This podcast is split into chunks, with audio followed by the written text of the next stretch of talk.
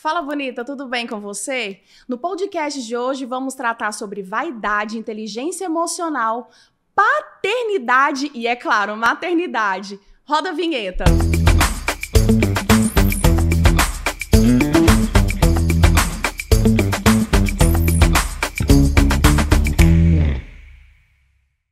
Estou com um convidado super especial aqui no nosso podcast, o Gilson Caetano. Ele é psicólogo, especialista em inteligência emocional. Gilson, muito obrigado pela tua presença. É uma honra ter você aqui com a gente. Gratidão, gratidão, Raíra, pelo convite. É um privilégio estar aqui participando desse bate-papo. Tenho certeza que vai contribuir muito para que mulheres, mães e todos, enfim, possam sair daqui melhores. Antes de me tornar psicólogo, eu já era bacharel em Direito, sou policial civil em final de carreira. E eu decidi fazer psicologia porque há cerca de 20 anos eu desenvolvi um projeto de trabalho com casais e queria de alguma forma achar uma fórmula que ajudasse os casais a serem mais felizes, a viverem mais, mais de boa e a criarem seus filhos de uma forma mais interessante. Por isso eu fui fazer psicologia. E aí acabou que eu me encantei por outras áreas da psicologia Fui estudar depois que saí da faculdade, porque na faculdade você não aprende o que eu desenvolvo no meu consultório hoje, que é a, a, chamada psicologia positiva e a psicologia racional, emotiva, comportamental, que é uma área que a gente não vê na faculdade. Então eu percebi, aprendi nesses dois é, ramos da psicologia, a como ajudar não apenas casais, mas também mulheres, homens e até crianças. E nesse tempo todo da, da tua profissão, teve alguma coisa, alguma experiência que te chamou muita atenção? Todos os dias eu tenho tido o privilégio de ter experiências muito interessantes com clientes aqui do Brasil e de fora do Brasil. O número de clientes que eu tenho fora do Brasil é muito, muito grande e até por esse motivo hoje os meus atendimentos não são mais presenciais, Nossa. são todos online.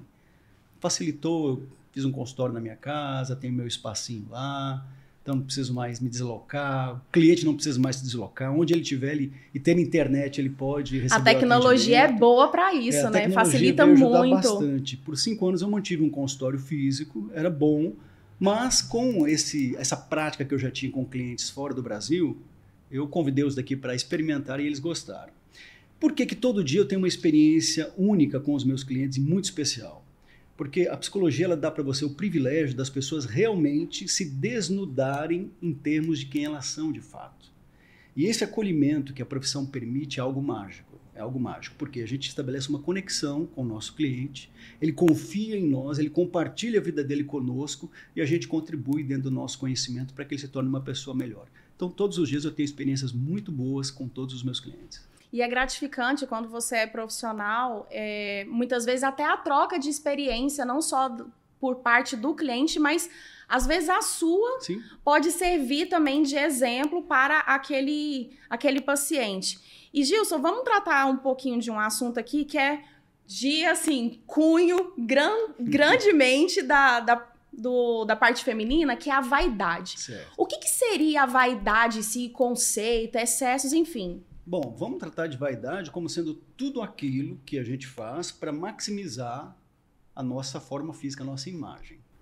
E esse é realmente um ponto que pesa muito na maior parte dos transtornos que são catalogados hoje pelo, pelo DSM, que é o Manual de Diagnósticos e Transtornos Mentais. É, principalmente para mulheres, por conta de toda essa tirania que existe em, em volta do, da aparência, do formato do corpo, é, muitos problemas surgem a partir daí. Então, como é que eu quero tratar a vaidade com você?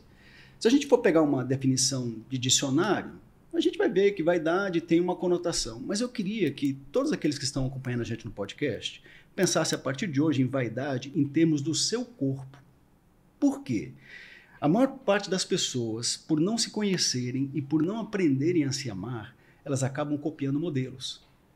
E hoje em dia, com esse boom das mídias sociais, com esse monte de, de, de, influenciadores digitais, cada um com a sua característica e com milhões de seguidores, você olha para si mesmo, para o seu corpo e você se sente como?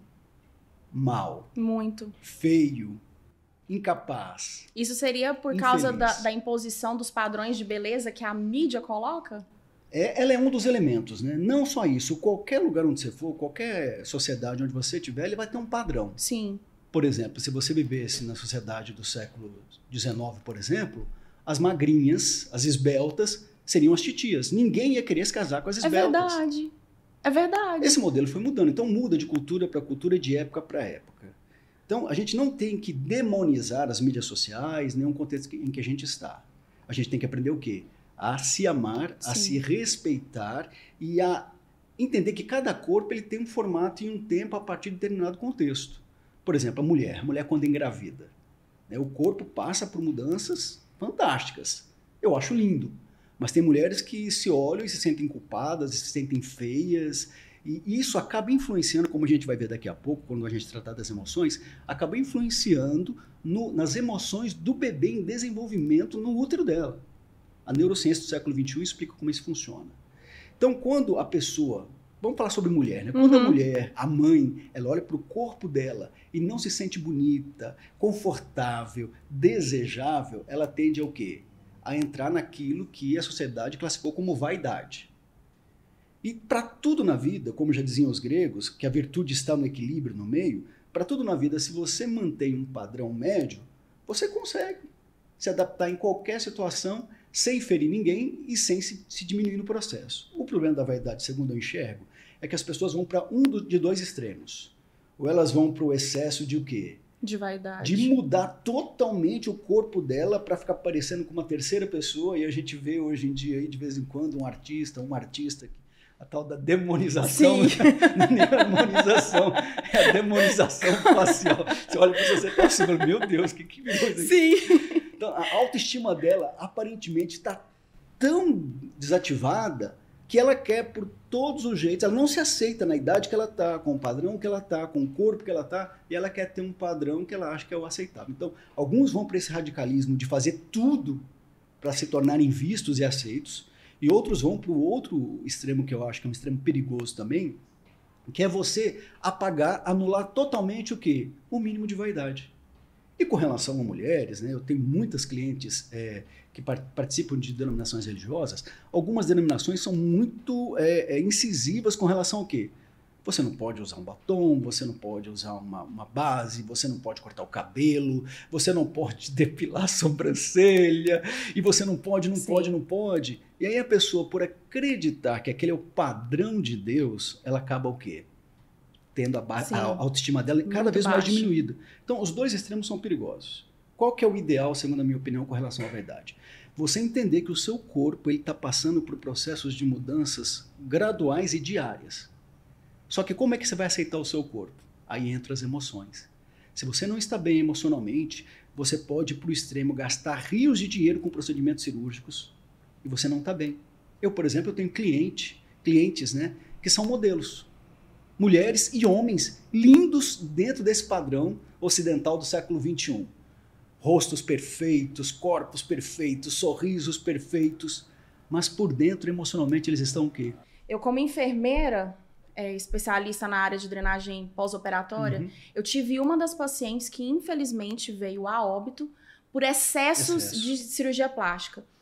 Só comigo, eu fiz drenagem nela umas quatro ou cinco vezes. Uhum porque tinha feito cinco procedimentos. E fui perguntar o histórico dela, aquele quinto já era o de número 14. Meu Deus do céu. Então, assim, é, eu acredito que a palavra-chave nesse, nesse sentido seria o equilíbrio. Sim. Sim. Ser o equi é ter a, a, mente equilibrada, muitas vezes é, é, é, difícil a gente manter o equilíbrio. Isso, é, isso é complicado, porque é, biologicamente as emoções estão é, subindo e descendo. Você não controla e... a emoção. Sim, você não consegue. e achar esse ponto de equilíbrio é muito difícil. Uhum. Mas eu acredito que com terapia, com tratamento, você tendo uma ampla visão e conhecimento, você consegue achar aí esse equilíbrio. E o que você falou foi super importante, Gilson. Se aceitar. É. O que, que acontece, Raíra? O nosso corpo é a forma de nós externalizarmos quem nós somos corpo é o veículo que Deus deu para você para você expressar para o mundo o quê? A sua unicidade, a sua beleza. Ah, mas eu não me enxergo bonita. Eu acho que meu marido não gosta de mim, eu não consigo arrumar um namorado. Eu tive até uma cliente. Ela era bem gordinha mesmo, mas linda, o rosto assim lindo, lindo, e tinha uma baixa autoestima, e ela ia para as baladas com as amigas, as amigas todas, todas beleza, de vaidade, padrão ocidental século XXI, né? Uhum. Altas, corpo, cintura, peitão, etc. E, e ela se sentia assim, pessoal, bom. Deslocada. Eu do lado delas, eu sou mais feio ainda, porque todo mundo olha para ela e olha para mim. A gente começou um trabalho de inteligência emocional com ela, E ela começou a se aceitar tanto que um dia ela chegou no consultório, eu ainda mantinha um consultório no Jardim Goiás, ela chegou e falou: Gil, você não vai acreditar. Eu falei: vou, conta pra mim. Ela falou: ó, oh, sábado passado eu fui numa balada com as amigas. E tá lá na balada e aquele cara gato começou a olhar para nós. Estávamos em quatro lá, três amigas e eu. E quando ela, o cara começou a olhar para nós, eu virei para as amigas e falei: ó, oh, eu vou ficar com aquele cara. Aí as amigas, tipo assim, né? Aham, tá bom. Você, nesse tamanho todo. Ela falou: Gil, eu senti o campo emocional delas, as emoções elas se comunicam, aqui a gente está trocando emoções, Sim. elas se comunicam. Eu senti que elas não acreditaram e elas estavam desdenhando de mim. Só que apesar de elas terem a capa aparentemente bonita, emocionalmente elas não tinham tanta segurança quanto eu. Sabe o que, que eu fiz? Me arrumei, levantei, fui no banheiro, retoquei o batom, fui lá na mesa do cara. Começamos a conversar, daqui a pouco demos umas, umas bitoca, e aí sumimos da balada e as amigas ligavam e o telefone desligado. No outro dia, onde você tá? Ela foi muito autoconfiante. Ela. Aí que tá. Quando você se apaixona por alguém, quando você se aproxima de alguém, dizem que a primeira impressão é que fica. A gente passou a acreditar que a primeira impressão é a casca. Não é. A primeira impressão é o quê? São as emoções que você, sem você perceber, você está transmitindo para o outro. Olha que interessante. Isso é acontece verdade. quando você está dando aula. Isso acontece quando você é aluno, isso acontece quando você entra numa loja para comprar alguma coisa. Às vezes o vendedor, ele já tá com aquela, ele tá tão bem como ser humano, como profissional, e ele olhou para você com tanto carinho, com tanta aceitação, que quando você chegou ele faz aquela pergunta clássica, né? Tudo bem? Posso te ajudar? Você, não, tô só olhando. Uhum. Passou uma, uma emoção tão boa que você não percebe isso. É o seu cérebro instintivo que faz essa captação. Que daqui a pouco você, cadê aquele vendedor? Verdade. Você vai nele, Agora, tem vendedor que chega para você, pois não, posso te ajudar? Você, não, estou só olhando. Você já sente uma coisa ruim, você não quer Sim. se aproximar da pessoa. Foi o que essa minha cliente aprendeu. Ela falou, Gil, eu virei uma chave. As pessoas elas se conectam conosco não só pela forma que a gente tem, mas principalmente pela forma que a gente é. E nesse ponto eu queria deixar bem claro: se você sofre é, por excesso ou por falta de vaidade, se você não sei, aceita o seu corpo, o seu rosto, o seu cabelo, as rugas que com a idade vão aparecer, Sim. procure alguém que possa te ajudar a encontrar estabilidade emocional para você aprender a se amar. Porque quando você se ama, você pode estar com 80 anos e de vez em quando as mídias sociais trazem aí aqueles Sim. casalzinhos velhinhos, né? Que depois que o cônjuge faleceu, ele encontra, às vezes, uma namorada da adolescência, da juventude, e os dois se unem. Olha, aparentemente não tem beleza. Tem beleza sim. Tem. A velhice tem beleza. Os bebês têm beleza. Adolescente tem beleza. Adolescente tem muito trauma, né? Sim. Ah, meu braço é grande uhum. demais. Ah, meu nariz é desproporcional. Nasce feio, não sei aonde. Muito. Então, esse processo de aceitação, ele está muito conectado com o quê? Com o que eu chamo de inteligência emocional. Agora, inteligência emocional não tem a ver com controlar as emoções, o que você já deixou bem claro, porque ninguém controla a emoção. Sim. A emoção é algo instintivo, interno, ela existe para nos proteger. E infelizmente nós somos condicionados a acreditar que as emoções são o quê? Algo ruim. Algumas emoções são boas, poucas, mas a maior parte delas são o quê? Ruins, porque elas são incontroláveis, são, levam você a tomar decisões irracionais. E eu estudei bastante sobre isso, é um conhecimento recente em termos de ciência. Surgiu agora nessa virada para o século XXI, com o desenvolvimento dos equipamentos de neuroimagem.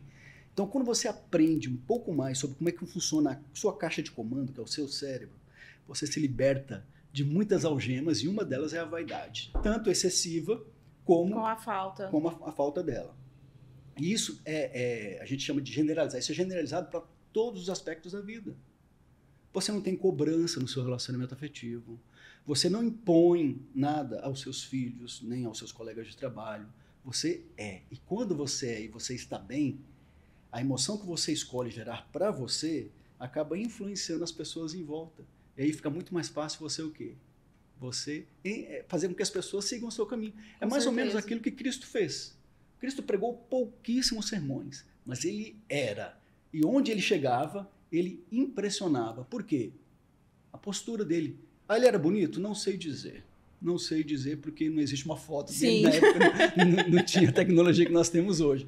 Mas a presença, a gente chama de presença de espírito dele, impactava qualquer um, de crianças adultos, Sim. idosos, leprosos, a mulher que tinha lá o corrimento há 12 anos, tocou nele, se aproximou dele, por quê? Porque ele atraía. E é nesse ponto que as emoções podem ajudar você. Porque é, uma coisa é fato com relação às emoções. Se você não aprende a conhecê-las, respeitá-las, administrá-las e usá-las em seu benefício, elas vão trabalhar contra você. Verdade. O podcast aqui não dá tempo de falar porque é um assunto muito amplo, mas é, as emoções elas surgem na parte instintiva do cérebro e na camada intermediária que é chamada de sistema límbico, que é o cérebro emocional. Mas ela está muito mais conectada com a parte instintiva do que propriamente com a parte racional, que é o neocórtex. Só para você ter uma ideia, o neocórtex, que é a última camada do cérebro que se desenvolve, com qual idade você acha que ele está totalmente maduro para você tomar decisões responsáveis? Eu acredito que seja com 30 anos de idade. Quase isso. Por volta dos 20, 25 anos de idade. Você chegou bem perto. 25. Hoje, a neurociência ela traz essa informação que é muito importante porque se eu perguntar para você, como profissional, como mãe, como filha, como é, amiga, Desde quando você foi obrigado a tomar decisões responsáveis, maduras? Desde quando? Olha, particularmente a partir do momento que eu me vi responsável pela vida de alguém. É. Quando eu comecei a trabalhar, quando, uhum. eu, eu, quando eu me formei e eu vi que eu estava, eu preciso cuidar desse paciente, eu preciso cuidar dessa pessoa, então eu me senti responsável, mas de forma plena quando fui mãe. É. Quando que eu ótimo, fui mãe. Que ótimo. Deixa eu fazer você refrescar a memória. Você tem irmãos? Tenho. Entre os seus irmãos, quem que é o mais velho? Eu.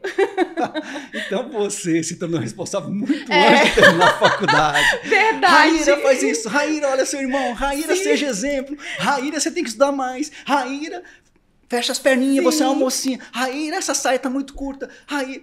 Percebe? Sim, verdade. Verdade a gente acaba recebendo um peso emocional das figuras de autoridade, que normalmente são os nossos pais, que na, na, na, tentativa de fazer com que a gente sofra menos, a gente acaba criando uma série de travas que na vida adulta elas vão atrapalhar a gente. Vão atrapalhar.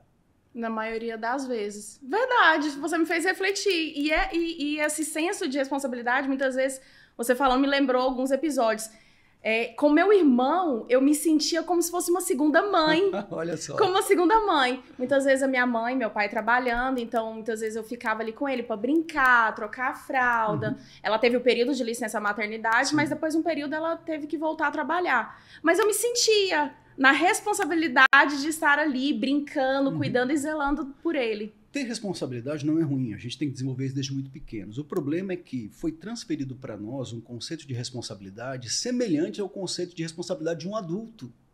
Verdade. Aí, a gente parece que é, é, parece que é automático. Quando a gente fala responsabilidade, na minha mente vem automaticamente adulto. Sim. Ó, similar de responsabilidade. Obrigação sacrifício, porque você era uma criança também cuidando de outra criança.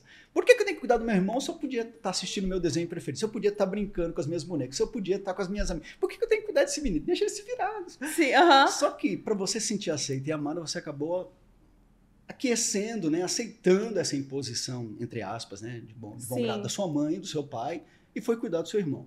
Qual que é a implicação desse tipo de, de situação, por exemplo, numa mãe as meninas, elas crescem acreditando que a mãe tem um padrão. E aí, quando elas se tornam mães, elas já começam a questionar a maternidade já a partir do momento que elas se descobrem grávidas. Porque tudo é novidade, o corpo vai ter toda uma reação biológica, transformações vão ocorrer, e apesar de hoje em dia ter muita informação, a pessoa ela não consegue assimilar aquilo de forma a beneficiá-la. E aí ela começa a desenvolver todo o processo de gravidez de que forma? Utilizando se baseando em algumas emoções que não vão fazer bem. Culpa, principalmente. Sim. E aí, daqui a pouco, o filho nasce. E ela começa o processo de educação, porque culturalmente entende-se que a mãe é responsável pelo quê? Pelo filho. pelo filho, por educá-lo, etc. Sim. E tal, alimentá-lo, limpá-lo, né? E o pai de boa, dormindo uhum. a noite inteira. Esse Mas vamos modelo. deixar isso para outro podcast. Mas é, isso que você falou, ele é muito real. Sim. Tanto que eu falei no, no podcast passado, justamente por não ter conseguido logo de início suprir essa necessidade materna é, de responsabilidade, eu tive baby blues. Eu tive a depressão, a, a, o, baby blues tempora, é, foi temporário, uhum. claro, mas por não ter a amamentação logo de início não foi legal. A minha vaidade foi para baixo, a minha profissão, meu, a, meu lado profissional foi lá para baixo. Sim. Então, assim, eu tive uma série de fatores justamente por me sentir incapaz uhum. de cuidar da minha filha, da Sofia. O, excesso de obrigatoriedade, de responsabilização precoce, de acordo com o modelo adulto, que muitas vezes é imposto às crianças, cria em nós o quê? Muito sentimento de culpa. E as mulheres, a maior parte das minhas clientes são mulheres, elas sofrem muito com a culpa. De não ser bonita, de não ganhar tanto dinheiro, de não ser a melhor mãe, de não ter, ter tempo para ser várias mulheres ao mesmo tempo para cuidar do marido, para cuidar de casa, para cuidar do filho, para cuidar da filha, para cuidar das responsabilidades que ela tem na igreja, etc. E tal. Então a culpa as consome de tal forma que elas acabam apagando ainda mais a imagem de Deus nelas. Com isso, a autoestima diminui grandemente e aí a gente volta na questão da vaidade, que muitas delas fazem o quê? Utilizam do corpo para tentar se sentir aceitas e amadas. Eu trabalho dentro do consultório com a seguinte teoria. Eu entendo e ensino para os meus clientes que todos nós temos duas grandes necessidades. Quais são essas necessidades? Primeira delas, se sentir aceito, do jeito que você está agora, e ser amado incondicionalmente. Por que, que a vaidade às vezes vai num extremo ou no outro? Porque a gente próprio não se aceita, não se ama, e a gente projeta no outro essa aceitação e esse amor que normalmente não é correspondido. E por que não é correspondido? Porque o cônjuge é ruim, os filhos são ingratos? Não. Eles também estão tentando satisfazer essas duas necessidades e não sabem como fazê-lo. E é nesse ponto que processos psicoterápicos podem ajudar muito a pessoa que a reencontrar a sua essência. Porque se você não encontrar a sua essência, você vai tentar viver do quê? De aparência. De aparência. E quando você tenta viver de aparência, eu digo assim, que as máscaras que nós utilizamos para sentir aceitos e amados, com o tempo elas ficam tão pesadas que elas caem sem você perceber. Isso é verdade. E aí quando você se olha no espelho, você se assusta porque você não reconhece mais a sua essência e pior, além de não reconhecer, o que, que você faz? Você ignora ela, fala, não, eu não sou essa, eu não sou esse. Então, o que você está tratando, e eu parabenizo você por essa iniciativa, é muito importante porque a maior parte das pessoas, elas vivem em função daquilo que eu chamo de muletas emocionais. O que, que são muletas emocionais? Alguns utilizam muletas, outros utilizam amuletos emocionais. Ah, se eu terminar a faculdade, eu vou ser feliz. Se eu terminar o mestrado, eu vou ser feliz. Se eu passar no concurso, eu vou ser feliz. Se eu me casar, eu vou ser feliz. Sim. Mas se eu me separar, eu vou ser mais feliz ainda. se eu tiver filhos, eu vou ser feliz, porque meus filhos vão me amar. É uma busca incessante. De coisas que estão fora de nós. Por quê? Porque a gente nunca aprendeu a olhar para quem? Para nós A imagem mesmos. e semelhança de Deus em nós. A religião, e eu sou uma pessoa religiosa, ela tenta fazer isso. Só que hoje, com o conhecimento que eu tenho, eu entendo que a maior parte dos modelos religiosos, não apenas cristãos, mas se pode em qualquer vertente religiosa, eles esbarram numa emoção que eu chamo de a segunda emoção mais importante que nós sentimos, que é o medo. Tanto é que eu criei uma teoria chamada teoria emocional de base medo e base amor. A minha tese é que nós aprendemos a depender do medo. O medo oferece uma falsa segurança, uma falsa base mas a gente nunca consegue ser plenamente nós mesmos enquanto estivermos reféns do medo. Biologicamente, o medo causa todo um, um processo hormonal, biológico, ele prepara você para lutar ou para fugir. Sim. Né? Às vezes ele trava você, e é como muita gente está lutando para provar que merece ser aceito, que é bonita, que é inteligente, que é uma boa mãe, que é uma boa esposa, Sim. que é uma boa cristã, uh -huh. ou larga de mão disso tudo, vai fazer tudo aquilo que é contrário aos valores que ela aprendeu para tentar provar que talvez ela seja aceita naquele ambiente. Ela não é fora de você que você vai encontrar isso. Então, o que, que eu ajudo os meus clientes a fazer? Quando eles se entendem emocionalmente, eles começam, por conta própria, uma migração dessa base, medo, para o que eu chamo de base amor. E o que, que é amor? Existem várias definições. Né? O amor é talvez a palavra mais cantada, mais escrita. Mas eu fico ainda com uma definição bíblica, que está lá em 1 João 4, verso 8. Lá diz assim: aquele que não ama não conhece a, não Deus. Conhece a Deus, porque Deus é o quê? Amor. Simples. É a definição mais simples, mais bela, mais profunda que existe para mim do que é amor. Amor é Deus. E se você, se eu te perguntar, por exemplo, e eu quero perguntar isso para quem está assistindo o podcast, o que, que é o contrário do amor, Raíra? Contrário do amor? É. Seria desamor?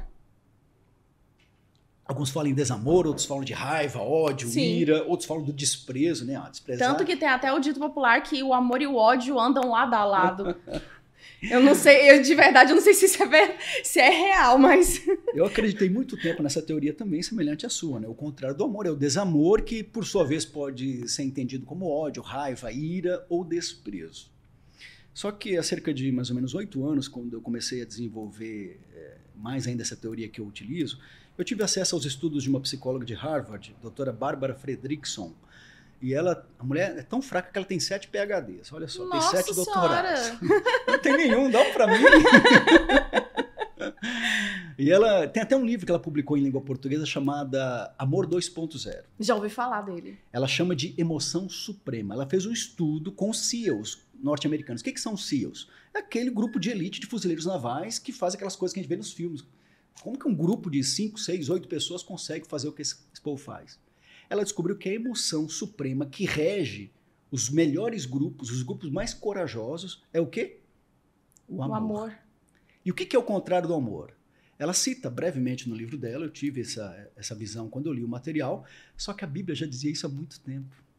1 João 4, verso 8 define quem é Deus. Se você descer 10 versos, 1 João 4, verso 18, lá diz assim: No perfeito amor não existe espaço para o medo.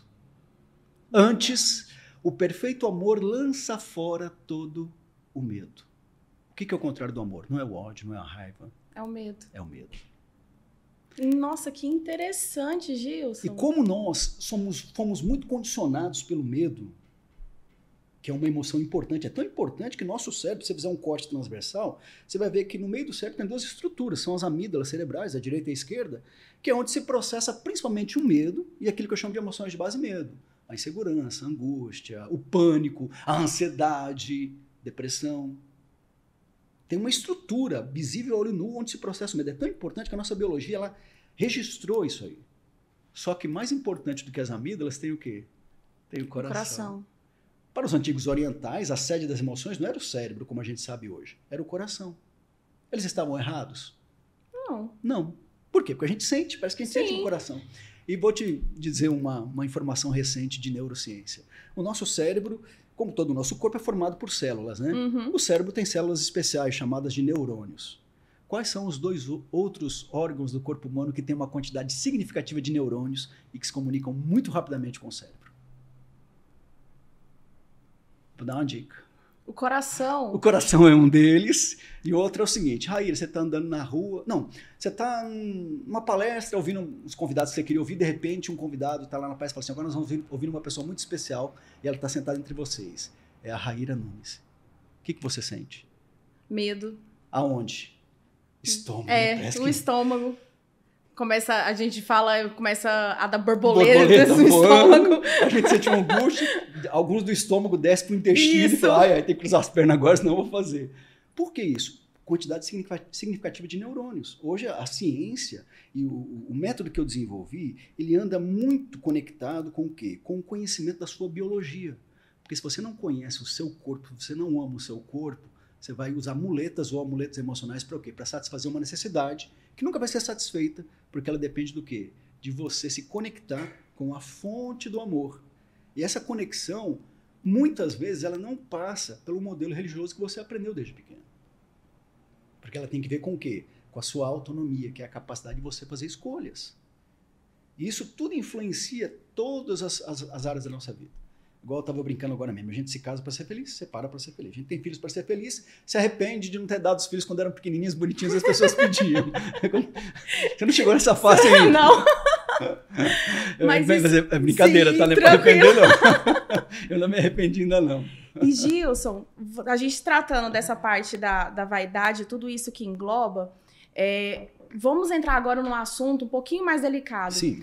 O que, que a cicatriz, cicatrizes que a gente fala, cicatrizes emocionais tem a ver com traumas e assim sucessivamente que a gente chama? Tá. Ótima pergunta. É uma pergunta muito pertinente, porque, infelizmente, o Brasil tem poucos estudos a esse respeito. Mas eu recentemente li o material do primeiro psiquiatra norte-americano que começou a trabalhar exclusivamente com traumas. Isso no começo do século XX. É, qual foi a área de trabalho dele inicial? Ele começou a trabalhar com soldados que vinham da guerra, da Segunda Guerra Mundial. Soldados que viram as maiores atrocidades que você pode ver. amigos explodindo, ele obrigado a matar pessoas, obrigado a matar crianças, vendo crianças mortas, mulheres sendo estupradas. Então ele começou a desenvolver um trabalho de tentar readaptar essas pessoas à vida normal, porque quando elas voltavam para a sociedade, elas não conseguiam se readaptar. Voltavam para a família, voltavam para a esposa, voltavam para os filhos, mas se tornavam o quê? Pessoas fechadas. Ou iam para bebida, ou iam para jogatina, ou iam para o sexo desenfreado, para as drogas desenfreadas, não conseguiam mais se adaptar à vida social. E ele começou a desenvolver estudos e o que, que ele descobriu? Depois de algum tempo, o que o mesmo efeito do trauma de guerra para quem experienciou uma guerra é o efeito que, que o trauma causa em mulheres, principalmente, ou homens também que passaram por algum tipo de violência sexual na infância. Que incrível. Todo trauma, ele tem a ver com uma experiência intensamente emocional que mexeu com o seu corpo, só que ela modificou a configuração do seu cérebro. E quando eu falo de modificou, modificou biologicamente. A pessoa, ela carrega esse trauma pela vida toda, ela não consegue lembrar sequencialmente do que aconteceu. Dificilmente ela consegue isso, e psicólogos experientes que trabalham na clínica e que já atenderam pessoas com trauma sabem o que eu estou dizendo. A pessoa ela não consegue ter um, contar a história de forma linear, ela tem flashes, que é um mecanismo que o cérebro utiliza para quê? para tentar diminuir a dor e a angústia que ela sentiu quando ela sofreu aquela situação.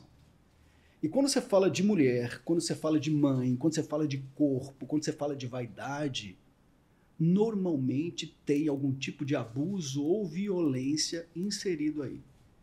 Os Estados, nos Estados Unidos, o índice de, de crianças abusadas, principalmente mulheres, na infância, é extremamente alto. É extremamente alto. Isso porque as estatísticas conseguiram pessoas que tiveram coragem de responder. Que quando se fala de trauma é um assunto delicado porque as pessoas querem colocar para baixo do tapete. E na verdade precisa ser algo tratado assim como precisa. uma ferida, por exemplo, uma cicatriz que é de uma queda, uma cicatriz cirúrgica, por exemplo, então uhum. do, do, do, meu lado da enfermagem. É, por, é, essa comparação de trauma e cicatriz ela é tão importante porque uma cicatriz, se eu levo um corte, uma, uma incisão cirúrgica, tem ali um ponto, você hum. precisa de um cuidado, você precisa passar a medicação, você precisa estar tá olhando, cuidando, até formar uma cicatriz eh, na qual ela fica imperceptível. Digamos assim, aquela cicatriz bonita. Uhum. O trauma é a mesma coisa. Sim. Você não pode esconder porque uma hora ele vem à tona. A sua comparação é muito boa, por quê? Porque é uma ferida realmente, só que ela é de proporções gigantescas e dificilmente existe uma cura para o trauma. Sim. Eu defendo não a cura, eu defendo uma substituição de emoções relacionadas àquele evento. Porque o que, que acontece? O nosso cérebro é muito seletivo. Ele é um órgão pequeno, que em nós adultos pesa cerca de um quilo e meio, e só que ele gasta muita energia. Por quê? A parte instintiva dele está cuidando de quê? De funcionamento dos nossos órgãos e sistemas, respiração, batimentos cardíacos, pulsação, etc. e tal. A parte emocional tudo que a gente fala, não sei se você sabia disso, mas toda palavra existe uma emoção correspondente. Então você está sentindo emoções ao, ao tempo, tempo todo. Eu tenho clientes que chegam para mim e falam assim: olha, eu recebi a indicação do seu trabalho, queria conhecer. Já vou adiantando logo, eu sou bipolar. Aí eu falo: muito prazer, que bom que você está aqui, gratidão porque você confiou né, nessa indicação. E eu queria dizer para você que eu sou multipolar. Por quê? A gente sente várias coisas ao mesmo Sim. tempo. Qual que é o problema do trauma? O problema do trauma é que você é pego várias vezes por dia de surpresa. A parte instintiva do seu cérebro faz você sentir as emoções que você sentiu por ocasião do trauma. Nem sempre você está consciente, lembrando daquilo, mas aquilo funciona como se fosse uma espécie de peso morto que você carrega para a vida inteira. Não é algo que é startado por um gatilho apenas. Ah, eu senti o cheiro do estuprador. Aí eu lembrei do estupro. Não. Às vezes você está de boa, com a família, numa festa, numa, numa reunião, e do nada, seu cérebro faz o quê? A parte instintiva te sequestra. Você não entende o porquê, você não consegue verbalizar, e você faz o quê? Se apaga. Sim. O sofrimento vem e você entra num processo de ansiedade, que leva a um processo de angústia e que pode levar a um processo de depressão e morte. Muitas pessoas sentem menos dor se cortando com gilete do que imaginando a dor que ela está sentindo por causa daquela lembrança inconsciente que está sequestrando ela. Parece loucura, mas o ser humano ele funciona assim. O nosso cérebro ele existe para nos proteger, mas a gente não aprendeu a lidar com ele ainda. Quando eu falei que o cérebro consome muita energia, é porque ele tem uma capacidade é, é, singular de gravar informações. Qual é o critério que o cérebro de todo ser humano utiliza para gravar aquilo que vai ser importante para você? O critério é um só. Ele faz a seguinte avaliação: a experiência que a Raíra teve foi intensamente emocional? Sim. Se foi e ela sobreviveu, eu vou gravar qual foi a resposta que ela deu, para no futuro, se ela passar por uma experiência semelhante, eu não precisar gastar energia, eu puxo lá no meu banco de dados, ela vai repetir o mesmo padrão de emoções e de comportamento. Por exemplo, qual foi a experiência que mais mexeu com você em termos de felicidade? A experiência mais feliz da sua vida? Amamentação. Amamentação, né? Veio logo de cara. A amamentação. Que bom. Para você foi bom. No começo parece que não foi tão bom, Sim, né? no começo foi muito ruim. Embocadura, mas depois e tal. Por que, que é foi o que eu tenho muita saudade. Você criou um valor antes de se tornar mãe com relação à amamentação. E a mídia ela trabalha muito isso, né? Lindo, né? Você vê Sim. aquela figura da mãe acolhendo o bebê, alimentando bebês, mantendo uma conexão que já existia no ventre. É. Só que tem um elemento que poucas pessoas sabem. O processo de amamentação, ela, é, ela é, acontece a partir de uma conexão emocional, onde, quando você ama o seu bebê, você gera ocitocina. Sim. Que é um hormônio do quê? De conexão, de ligação, de intimidade. E aí é onde que, é onde que eu entro, que a ocitocina, depois que, vo, na hora do processo que você vai amamentar, ele se conecta com a prolactina. Uhum. E quando o neném chora, automaticamente nós mulheres sentimos o leite descer. Tá? É como se o cérebro falasse o seguinte, ó, tá na hora de Tá na hora amamentar. amamentar. Percebe que essa conexão é muito íntima. Essa conexão ela nunca, ela nunca é cortada de vez. Por quê? Quando você vê uma mãe amamentando, na hora vem o quê? A imagem da experiência prazerosa que você teve e seu corpo ele projeta esse tanto de, de hormônios que fazem você sentir emoções semelhantes a de quando você amamentava. No trauma acontece da mesma forma. Só que acontece com os gatilhos que a pessoa experimenta, mas acontece muitas vezes de forma inconsciente. Então é muito comum, eu já tive essa experiência no consultório de pessoas começarem um atendimento, não, eu estou muito bem e tal, só que você percebe o campo emocional da pessoa e percebe que não está bem. Aí você deixa ela falar e tudo, e você fala, fulano, mas tá bem mesmo? Aí parece que ela entra num, numa caixinha do nada. Ela parece que é arrebatada. Sim. O corpo tá ali, mas ela viaja. Aí daqui a pouco começa a cair uma lágrima, outra, outra, outra, outra, outra. Por quê? O trauma sequestrou. Então, o trauma é algo real. O trauma é algo real. Ele não é curado com band-aid.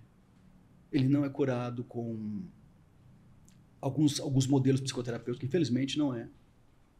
Tem alguns poucos modelos psicoterapêuticos que conseguem fazer a pessoa acessar esse trauma e dar um novo significado para ele. Como você tinha falado que o trauma ele não tem processo de cura, o fato de nós conversarmos sobre os nossos traumas seria um, do, um dos tratamentos, digamos assim, para aliviar um pouco ele ou não? O que, que acontece? As pessoas que sofrem realmente traumas, principalmente aqueles envolvendo abuso sexual na infância, dificilmente elas falam sobre isso. Porque quando elas tentaram falar sobre isso, principalmente com a figura de autoridade, o que, que aconteceu? Elas não foram aceitas e não foram amadas. Sim. Isso é coisa da sua cabeça, menino. Isso é coisa. Seu tio não quer fazer isso. O que, que é isso, seu pai? Se você faz de novo, eu vou bater em você. Aí você chega para a figura que você achava que ia te aceitar e te amar e te ajudar. Então, muitas vezes até substituir. fala: não, tá, é só brincadeira, não releva isso. De- os abusadores normalmente usam argumentos desse tipo. Não, eu tava só brincando com você. Não, é porque você é especial. É porque eu te amo demais. E aí a gente cresce, leva para a vida adulta um modelo equivocado do que é amor. O amor é o quê? É aquilo que o outro faz em meu corpo. E aí a gente volta lá na vaidade. Eu achei legal você sugerir essa, essa sequência. Por quê? Porque hoje, tanto homens quanto mulheres, eles estão apelando para isso no sentido de aplacar uma dor, uma angústia que a vaidade externa não vai suprir. Sim. O que eu defendo, até aproveitando a temática aqui, é a vaidade interna. É a gente aprender a gostar tanto de quem nós somos, da nossa origem. Ah, mas você não conhece meu passado, meu pai foi um abusador, minha mãe foi negligente, me abandonou. Ok, mas eles oferecerem material genético, você está vivo aqui. Você pode dar um novo significado para isso, você pode, como a gente diz em algumas, algumas é, é, orientações religiosas, você pode quebrar um ciclo de maldição. Por quê? Porque você, a partir do momento que você passa a se honrar, a se aceitar, a se amar, você está fazendo uma escolha. E o seu cérebro vai fazer o quê? Ele vai pegar aquela experiência traumática e vai pegar essa nova escolha que você fez e vai começar a substituir. Você passou 10, 20, 30, 40, 50 anos arrastando aquele peso morto, aquele defunto, que é o trauma. Uhum. Quando você aprende a dar um novo significado a ele e a se amar, independente do que aconteceu, você vai substituir naquela crença, vai colocando emoções de base amor ali. O amor, ele, a Bíblia diz que o amor ele cobre multidões de transgressões. Ou seja, o amor ele é, faz tudo, é o, é o melhor remédio que existe. Sim. É o amor. Então, Gilson, a gente conversando sobre essa questão de cicatrizes, traumas, será que o, o, o fato da gente conversar sobre os nossos traumas ameniza um pouco essa dor, ameniza um pouco é, é, essa não cura do trauma? O fato de você conversar ajuda porque toda conversa e a pessoa que te ouve, todo, em toda conversa em que a pessoa te ouve, você se sente aceito. Só que a terapia da fala, ela não é definitiva. Ou seja, os resultados são bons, mas são efêmeros, eles não duram muito tempo. O que, que é o correto? É falar também, mas conversar consigo próprio. E você só consegue fazer é, essa prática se você aprende como é que o seu cérebro trabalha em termos de dar significado àquilo que você diz. Eu ensino para os meus clientes uma coisa que eu batizei, não sei se eu li em algum lugar, não tenho a fonte, mas eu acho que foi o que eu criei. Eu chamo de semântica psicológica. O que é semântica psicológica? Toda palavra que você utiliza, quer ela seja verbalizada, quer seja pensada, ou quer seja imaginada pelo seu inconsciente, toda palavra, ela tem o quê? Um valor emocional conectado a ela. Toda. Por que isso? Eu tinha desenvolvido essa teoria na minha prática clínica, eu sabia que isso tinha um sentido, mas eu não tinha encontrado a, a base teórica para isso. Eu achei um teórico que fala sobre isso. E é engraçado que o teórico ele não é psicólogo. O teórico é médico neurologista. Doutor Antônio Damasio, ele é titular da cadeira de neurociências da Faculdade do Sul da Califórnia. Ele é vivo, ele tem várias obras publicadas é, em língua estrangeira e tem cinco livros publicados em português. Ele fala uma coisa fantástica. Vou te perguntar, Raíra, o que é consciência? Para mim é pensamento, pensar. Certo, pensar. Aí você fala assim, penso, logo existo. existo. Né? René Descartes, né? Uhum. Cogito ergo sum. E a gente cresce. Então, se eu penso, se eu sou racional, significa que eu tenho consciência que eu estou aqui, que eu existo. Então, isso é o, é o supra-sumo da, da, da, da, da memória, é, é a consciência. O doutor Antônio Damasio, ele rebate isso. Tem um livro, inclusive, que é chamado O Erro de Descartes. Ele diz que o correto, hoje, com o conhecimento de neurociência que nós temos, é sinto, logo existo. existo. Vou explicar o porquê e depois você me diz se faz sentido. Segundo o doutor Dano Damasio, eu acredito nisso, as emoções foram o primeiro aprendizado que nós tivemos. Quando? Por volta do segundo, terceiro mês de gestação. Quando a parte intermediária do cérebro, o sistema límbico, começou a se desenvolver. Então, olha só que interessante. Tudo o que a mãe sente durante o processo gestacional, o bebê também sente. Fato. Ele não sabe o que significa, mas as emoções, elas servem para quê? Para dar colorido para nossa existência. Pessoas que não sentem emoções, e 0,01% da população mundial não sente, são sociopatas, os psicopatas, eles são disfuncionais.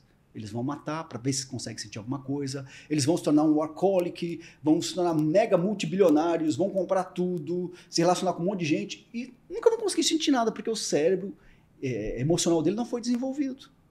Agora, o que, que o doutor Antônio Damas diz? Que consciência é tudo aquilo que chega até o sistema nervoso central por meio do quê? Dos órgãos dos sentidos. E quando chega ali, as emoções que você aprendeu antes de desenvolver todo o seu cérebro, elas vão dar o quê? Um valor emocional então, consciência é o quê? Emoção mais percepções igual a o resultado que você trouxe para sua vida. E eu acho muito sentido nisso, por quê? Porque quando a pessoa verbaliza sobre um trauma, a tendência dela é o quê? Sentir. Pensar, falar e sentir de novo. Freud sugeria na época dele que a gente fizesse isso como uma forma de catarse. O que, que era catarse?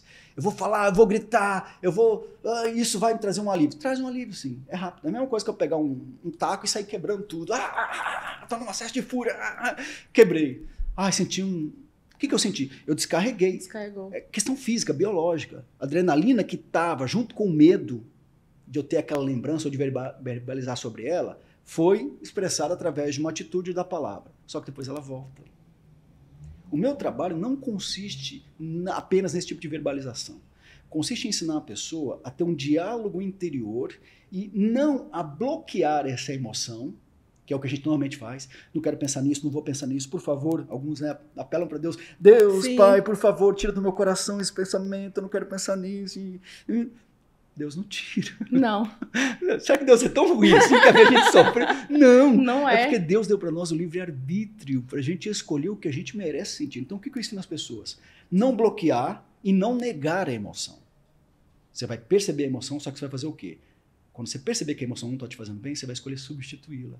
E esse processo de substituição, ele tem trazido alívio muito rápido para muitas pessoas que padeceram, às vezes, eu tenho um cliente que estava há 30 anos refém de medicação pesada. O primeiro atendimento que eu tive com ele, ele babava literalmente, porque ele toma muito carbo, né? É uma, uma droga para deixar você com as emoções bem tranquilinhas.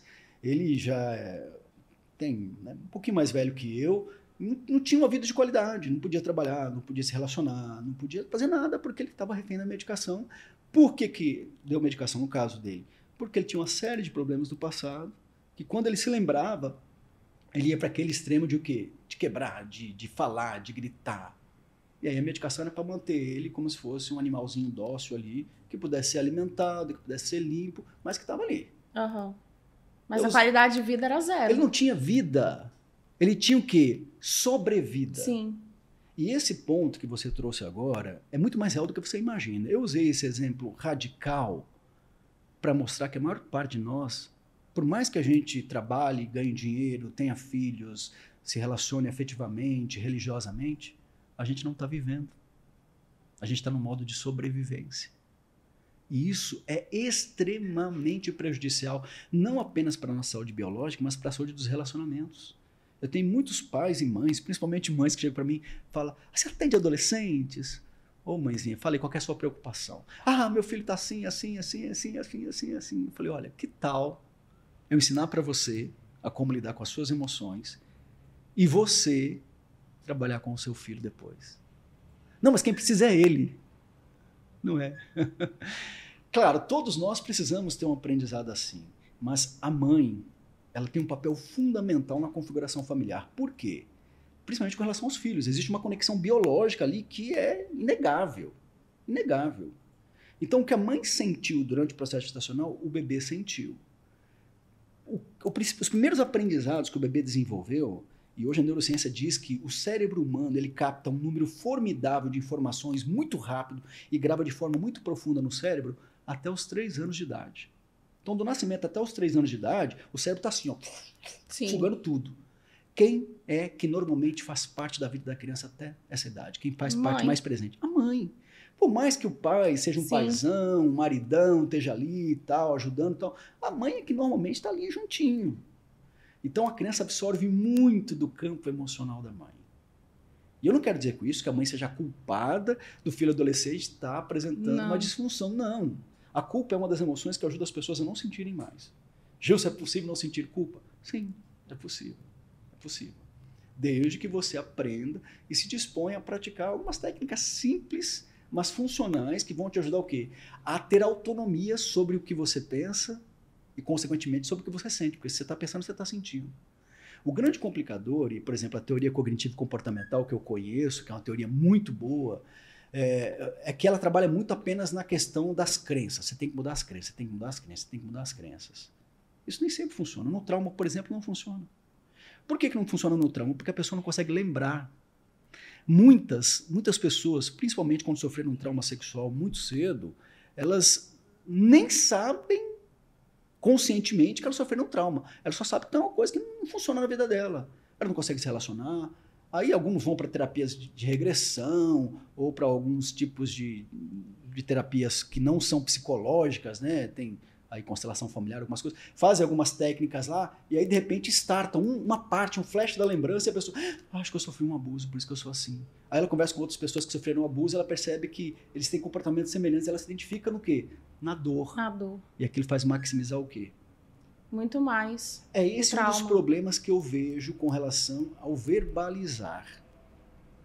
Porque se você não tem a, a, autonomia sobre as suas emoções, não sabe gerenciar isso, você vai verbalizar, vai sentir um alívio momentâneo, mas depois aquela informação ela vai ficar muito mais vívida, vívida na sua mente. E como existem emoções associadas a ela, você vai sofrer de forma mais profunda por mais tempo do que você merece sofrer. Quando você falou sobre a questão da, da mãe sentir, me veio logo de cara um, um episódio que aconteceu comigo quando eu estava grávida da uhum. Sofia, uhum. que foi o seguinte: meus pais, é, na época, eles saíram como casal. Sim. E, e eu fiquei em casa. Meu irmão já estava casado. E eu fiquei em casa, porque eu estava de repouso, o final da gestação e tal. Ok, de repente tocou a campainha. E quando eu estou sozinha, eu geralmente não atendo por questões de segurança. Fui até a janela, percebi que não era um conhecido. Uhum. E naquele momento, tocou várias vezes, e daí, de repente, ele saiu. Aí eu fiquei mais tranquila. Quando ele voltou, ele estava tentando arrombar Nossa. o portão lá de casa. Automaticamente eu fiquei com medo. Uhum. E a adrenalina foi gigantesca, o coração acelerado. E nisso eu liguei para um, um colega policial. Falei: olha, estão tentando invadir aqui em casa e tudo mais. Os hormônios e, e, e, toda a adrenalina foi a flor da pele. E nisso, a Sofia mexia uhum. muito dentro da minha barriga. Demais da conta. Então, quando você fala que a criança sente, uhum. é muito real. Sim. Todos os sentimentos, to, tudo aquilo que a mãe, muitas vezes, por exemplo, é incrível, porque quando eu estava é, grávida, eu cantava muito pra, pra Sofia é, a música Pingo de Chuva. Sim. Se algum dia você. Atualmente ela lembra. Uhum. Quando ela pequenininha, e, e assim que ela nasceu, eu fazia ela dormir com essa música e ela recordou. Porque desde o período meu de gravidez eu cantava para ela e assim, ao nascer, ela começou a recordar e atualmente ela canta. É porque foi quando o cérebro dela estava bem assim, virgem, por assim dizer, né? bem, bem, bem, bem limpo, ela pegou essa percepção. O que você sentia quando cantava essa música para sua filha? Ah, eu sentia uma paz, Amor, calma, paz, conexão, tudo. gratidão. E aí ela sentia essas emoções o ouvidinho dela, com certeza, estava desenvolvido, ela associou essa informação. Então, sempre que ela ouvir, ela pode estar com 100 anos. O dia que ela ouvir essa música, ela vai sentir toda essa, essa, essa benesse emocional que vai fazer ela se reconectar novamente com você. Se você estiver vivo na época ainda, na hora que ela sentir essas emoções, aí você fala, não, isso é bruxaria, isso não existe. Você pode estar do outro lado do mundo, você vai sentir. Sim. Você pode até não lembrar, mas você vai sentir esse calor. As emoções, elas têm a capacidade do quê? De, elas não conhecem barreira geográfica os nossos neurônios espelhos, eles passam, chegam até onde você, onde você estiver. É, ontem eu estava em Mato Grosso, fui visitar meus pais, passar uns dias com eles. Né? Quando eu cheguei, eu conversei com a minha mãe, tudo. Hoje eu acordei, lembrei deles, da, dos meus irmãos. Sempre quando eu lembro de pessoas, hoje não existe mais preocupação no meu coração. Você tem filhos adolescentes, você não me preocupa. Não. Por quê? A mesma energia que eu gasto para me preocupar é uma energia que eu escolho para quê? mandar amor para essa criança, mandar amor para esse irmão, mandar amor para esse cliente. Às vezes eu tenho clientes fora do país, às vezes eu lembro de um cliente. Qual é a percepção que eu tenho hoje? Se eu estou lembrando dele é porque de alguma forma ele pensou em mim. Então, se ele pensou em mim, ele me honrou com esse pensamento. E eu vou retribuir essa benção. Vou mandar amor, paz, segurança, tranquilidade. Quando você falou da sua experiência, eu achei muito bacana. É, eu queria que as mães que estão ouvindo a gente não se sentissem culpadas. Que é muito comum a mãe falar: Nossa, ferrou.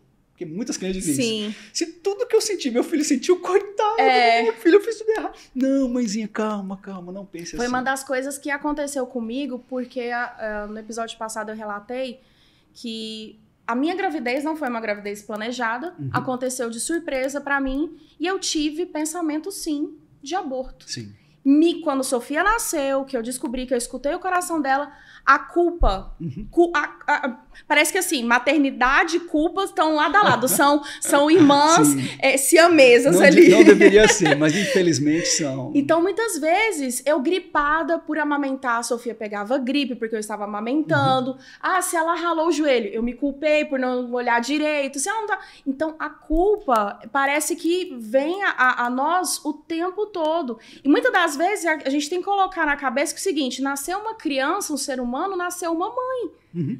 Apesar dos conselhos que minha mãe me dava e tudo mais, mãe de primeira viagem, Nossa. aprendendo junto com a criança. Na, na, segunda, na segunda maternidade vai ser diferente da primeira, Sim. na terceira vai ser diferente. Por mais conhecimento que você tem, por mais conselhos que você receba, você está vivendo aquela experiência. Isso é o legal das emoções. As emoções, apesar de criarem padrão para nos dar uma certa segurança, cada evento que você passa, ele vai assumir um colorido diferente a partir do quê? Daquilo que você escolhe sentir ou se você não escolhe, seu cérebro está escolhendo por você. Sim. E aí vem um problema, porque nós somos condicionados a depender do quê? Do medo, da culpa. A gente nunca acha que é suficiente, a gente nunca acha que é bonito, a gente nunca acha que tem dinheiro suficiente, a gente sempre quer mais, quer mais. Para que isso? O que, que eu tenho que provar para o outro? Você não tem que provar nada para ninguém, você tem apenas que ser. Eu gosto muito de citar o exemplo, como exemplo, a vida de Cristo, que é um, independente se você acredita em não em Deus, é, Cristo ele foi um, um, personagem histórico fantástico, tanto é que ele mudou a história, né, antes e depois de Cristo. E ele nunca, nunca teve apegado a nada e nem a ninguém. Inclusive nem a sua própria família em alguns momentos. Verdade. Teve um dia que ele estava lá pregando a casa apinhada de gente, chegou um discípulo lá e falou: oh, sua mãe e seu irmão estão lá fora. Eu falei: quem que é minha mãe? São esses aqui. Tanto é verdade que quando ele estava crucificado, apresentou para João: mulher, este é seu filho, seu filho, filho, esta é sua mãe. Só que em nenhum momento Jesus deixou de amar, porque Sim. ele era amor.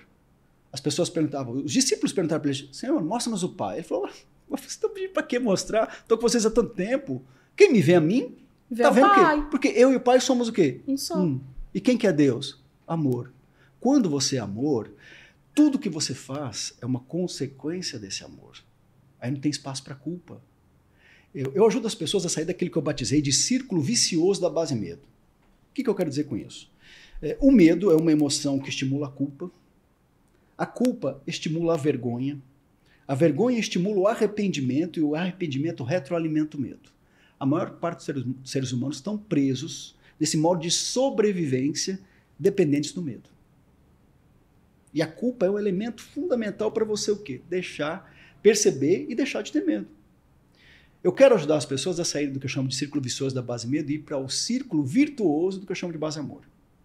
O amor, por excelência, que é Deus, ou universo, ou cosmos, depend, dependendo de como você acredita, eu acredito que é Deus. E quando você reflete a imagem e semelhança de Deus, você vai ter a liberdade, que é a autonomia, o livre-arbítrio, vai desenvolver a sua coragem, e a coragem vai retroalimentar o quê? O amor em você. Autonomia. É a coisa que nós, pais, mais queremos para os nossos filhos, é a coisa que as mães mais querem para os seus filhos, é que eles sejam o quê? Vivam bem, não façam mal a ninguém e sejam autônomos, tomem decisões saudáveis para a vida deles. Só que qual foi a primeira palavra que a sua filha aprendeu? Ou melhor, qual foi a primeira palavra que você aprendeu? Ela não está aqui para perguntar para ela, né? Bom, que eu aprendi segundo o que minha mãe e meu pai falou foi papai. Foi a primeira palavra que eu falei. Mas não foi, tá? A primeira palavra para qual você deu um significado emocional é, e que quase todo ser humano aprendeu, sabe qual foi? Qual? Não!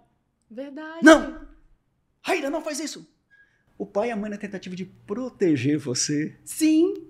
Incutir o quê? Um medo. Tanto é que o bebê, quando é muito pequenininho, tá, tá ali rastejando, ou já tá engatinhando e tá explorando. Não faz isso, cuidado. Quando fala os primeiros nãos, ele Trava. Trava por quê? Adrenalina correu solta ali, noradrenalina, cortisol, virou aquela bomba hormonal dentro do corpo da criança. E a criança falou: oh, mas o que está acontecendo? Por que, que eu estou sentindo isso? Por que, que meu pai ou minha mãe está falando com esse tom, com esse valor emocional de preocupação e de medo? Sim. Se a criança ainda não tem esse referencial, ela vai olhar para o pai, ela sentiu aquela reação física, mas ela não está nem aí. Ela continua engateando, fala, ó, oh, o braquinho na tomada, uhum. eu vou enfiar o dedo ver o que quer. Aí a mãe chega perto e fala, olha, não faz não isso. faz isso, senão a mamãe vai corrigir, é dodói. Ele, o que, que é dodói? O que, que é corrigir? Não sei nada disso, eu quero explorar o mundo, eu quero aprender. Aí quando ele vai enfiar o dedinho, a mãe vem, o que, que a criança aprendeu?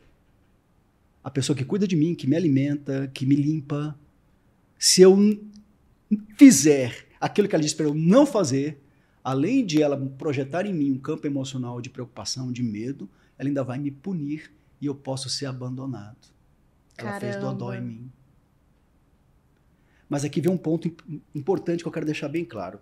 Eu sei que isso aconteceu com todo mundo, aconteceu comigo. Cada um de nós tem cicatrizes que a gente traz da vida.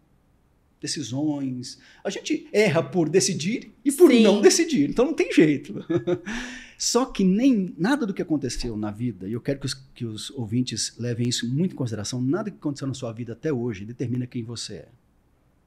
Você pode ter sofrido um trauma, você pode ter sofrido um abuso sexual, você pode estar passando por uma necessidade bem difícil hoje. É, você pode achar que não deu a melhor educação, um melhor esteio financeiro para sua família, para seus filhos, mas nada disso define quem você é. Quem nós somos é uma definição que a gente tem que escolher diariamente. Mas o medo não permite que a gente tenha essa autonomia, essa liberdade para escolher. A gente acaba ficando refém. Tudo é perigoso, tudo é ruim, tudo pode fazer você sofrer. E na, na tentativa da gente não sofrer, a gente deixa de viver. Eu gosto muito de uma, de uma citação de Fernando Pessoa, que ele diz, diz o seguinte: navegar é preciso, viver não é preciso. O que ele estava querendo dizer com isso? Eu entendi assim, cara, será que ele está é, é, induzindo suicídio, né? Não precisa uhum. viver, etc. Aí eu fui estudar e descobri o porquê. Ele estava se referindo às navegações na época é, antiga que tinha precisão. Você saía do ponto A, chegava até o ponto B. Tinha instrumentos rudimentares, tinha o, a, o guia pelas estrelas e um, um, comandante de navio experiente, ele saía de um porto e chegava até outro porto com relativa segurança. Agora, viver não tem essa precisão. Não. Não tem um manual. E por que da vaidade? Por que da culpa? Por que, que é, muitas mulheres e mães se sentem é, envergonhadas pelo comportamento de seus filhos, ou pelo comportamento próprio, ou pela forma, pela qualidade do casamento, ou pela casa que não tem a beleza da casa da vizinha, ou, ah, eu queria tanto ter essa prataria. Prataria é coisa do passado, né? eu queria tanto ter essa porcelana, eu queria ou essa TV e tal. Então, a gente fica sempre se culpando muito, por quê? Porque a gente acha que existe um padrão de felicidade. A felicidade, outro poeta brasileiro já, já retratou isso bem, ele disse que a felicidade não existe. O que existe são o quê? Momentos felizes. Então, eu queria deixar para todos os ouvintes o seguinte recado. A felicidade é uma escolha. Amar é uma escolha, é um verbo. Viver é uma escolha. Se você não toma essa, você não toma essa decisão a todo momento, você está vivendo refém da parte instintiva do seu cérebro. A gente falou pouco sobre a parte instintiva, mas qual é a função dela? Mantém em funcionamento o seu corpo, biologicamente falando. E preparar você para quê? Se você estiver diante de um inimigo que pode tirar a sua vida, você lutar contra ele, derrotar esse inimigo, ou se você não tiver condições de derrotá-lo, você vai o quê? Correr. Perna para que te quero, fugir. Por isso que explode essa bomba hormonal. Toda emoção que você sente tem um correspondente hormonal. Por que, que hoje tem tanta doença autoimune? Tanta, ah, eu tenho é, alergia a isso, alergia a aquilo, aquilo outro. As pessoas falam, não, é por conta da alimentação, é por conta da, da poluição, é por conta disso, daquilo, aquilo outro. Deixa eu dizer para vocês, emoções. Quando você está bem emocionalmente, o seu sistema autorregulador, que é o seu, seu sistema imunológico, ele vai funcionar de forma a fazer com que o seu corpo seja o quê? Aquilo que Deus projetou para ser, o seu amigo. Um instrumento, um veículo que Deus deu para você expressar sua beleza no mundo. Só que o medo ele faz o quê? Ele faz com que a gente entenda o casamento, o cônjuge como se fosse nosso inimigo, nossos filhos pequenos como nossos inimigos, adolescentes como nossos inimigos. Ele entende que o nosso chefe, os nossos colegas de trabalho são nossos inimigos. Ele entende até que Deus é nosso inimigo. Quer uma prova? Hum. E olha só como a culpa é sacana. Quando acontece uma coisa errada, a gente costuma fazer o quê? Ah, isso aí foi culpa do diabo, é, do começar inimigo, a culpar tal. outras pessoas. Simples, né? Aí, se por exemplo falece uma pessoa de bem, né? Aí você vai consolar a, família. O que, que a gente fala? Chora, não. Foi a vontade de Deus. É. Olha o medo aí, a base medo aí. Por quê? A Bíblia diz que Deus não tem prazer nem na morte do inimigo. Eu sou o caminho, a verdade e a vida. Vida. O que que Cristo prometeu? Eu vim para que vocês tenham vida e vida de que forma? Em abundância. Quem é no século 21 que pode dizer eu tenho vida em abundância? Quase ninguém. Mas é possível? É, senão o Cristo teria sido mentiroso. Com certeza. Ele viveu abundantemente, apesar de ter tido uma morte trágica, mas ele viveu abundantemente. Ele viveu felicidade todos os dias. E quando eu falo de felicidade, as pessoas, às vezes, que eu trabalho muito com essa, com essa temática, as pessoas falam assim: não, esse negócio de felicidade não existe. Existe. Não a felicidade hedônica, que é a felicidade de busca de prazer sensorial, que é o que a vaidade, fora do contexto, oferece. Que é você buscar uma titulação superior, fora do contexto, oferece. Que é você ganhar dinheiro fora do contexto, oferece. Que é você, às vezes, até ir na igreja fora do contexto, oferece. O que eu sugiro é a felicidade eudaimônica, Tem a ver com o quê? Com você escolher ser feliz, com quem você é, onde você está, com aquilo que Deus te deu no agora e você transformar, trabalhar tudo isso para quê? Sem expectativas. Viver o agora, transformar isso numa bênção agora, porque o próximo momento que está no futuro ainda, se você curtir ele da mesma forma que você curtiu agora, o que, que vai acontecer? Você soma vários agora em que você escolheu ser feliz, escolheu ser bênção para si mesmo para o outro. Daqui a pouco você viveu um dia feliz, uma semana feliz, um mês feliz. E sabe o que isso faz no cérebro? Isso vai substituindo as experiências que nós tivemos de base medo, os traumas, e daqui a pouco você sequer se lembra dos episódios ruins da sua vida. Nossa, muito interessante. Eu estou dizendo isso não é porque eu li. Primeiro, eu experienciei. E nesses últimos oito anos, eu tenho tido o privilégio de ajudar pessoas a simplesmente substituírem as emoções relacionadas ao momento que a pessoa está vendo na, naquele agora. Quando a pessoa faz isso, a vida dela dá uma radicalizada incrível. Eu tenho uma cliente nos Estados Unidos, mora em Atlanta. E é engraçado que os meus clientes acabam se tornando meus amigos. Ah, isso é muito legal. E eu tenho muitos amigos que acabam se tornando meus clientes, porque diferente do, do, modelo psicoterapêutico tradicional, que você não pode ter vínculo, né? Uhum. E você é da área da saúde, você sabe que a gente aprende uma coisa muito errada na faculdade, e a psicologia no Brasil não sabe ainda se é da saúde ou se é ciência social, está meio indeciso isso ainda. É, fala que a gente não pode se envolver emocionalmente com o seu cliente. Sim. Isso não existe, é impossível, gente, é impossível. Aqui a gente está trocando um campo emocional. É impossível você não se envolver emocionalmente. Então, essa cliente, ela passou muito tempo da vida dela dormindo à base de, dos, dos EPANs da vida, uhum. aí, né? Mais de 20 anos. Nossa! Ela tinha terror, fobia com polícia. Por conta disso, ela vivia no medo. Pessoa, se, o, se o entregador de encomenda, um carteiro, tocasse a campainha, ela se escondia. E a casa dela tinha toda a tecnologia né, de você ver câmera e tudo. Ela podia ver que era o, o quarteiro. Sim. mas ela se escondia por conta de uma situação traumática que ela viveu quando ela tinha 5 anos de idade.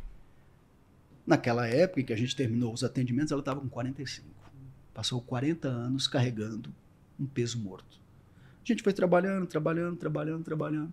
E com menos de seis meses, ela voltou, renovou a carteira de habilitação dela ela tinha pavor de dirigir, por quê?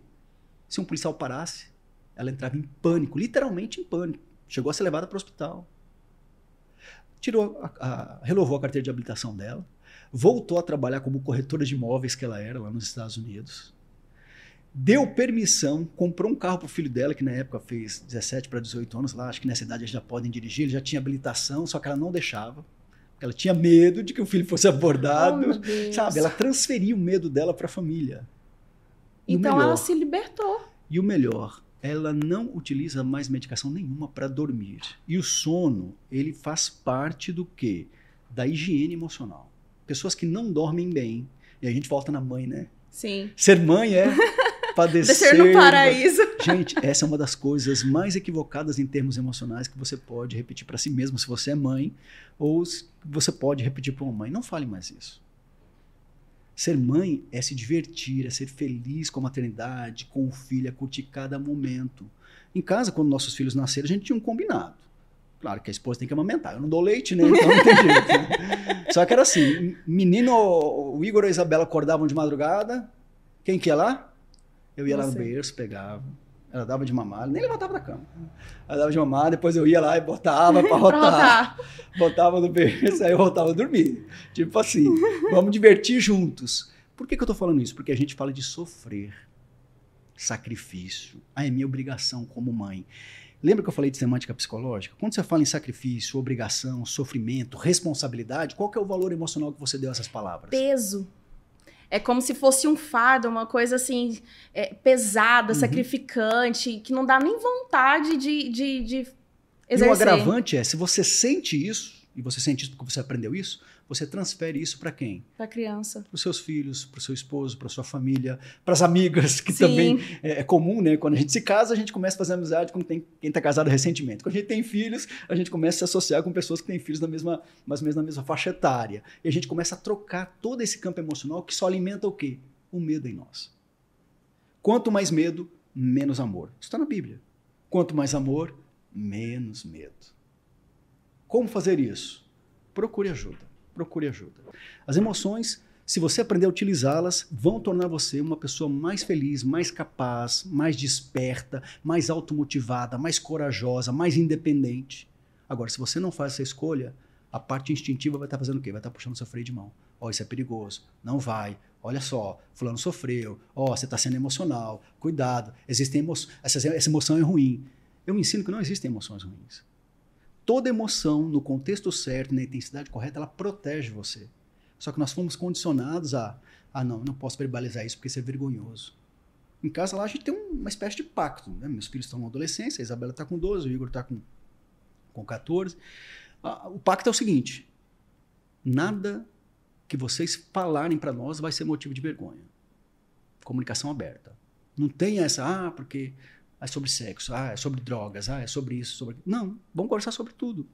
Por quê? Se eu tenho vergonha do que eu penso, o cérebro não faz essa diferenciação.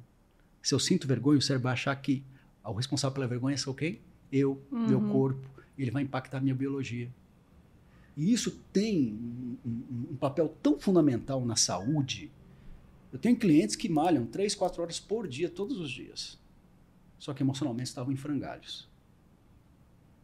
Buscava na musculação, no crossfit, o quê? Aquilo que ele não fazia pelo cérebro dele. Quando ele aprendeu a fazer, ele até diminuiu a intensidade dos treinos e os ganhos permaneceram. Por quê?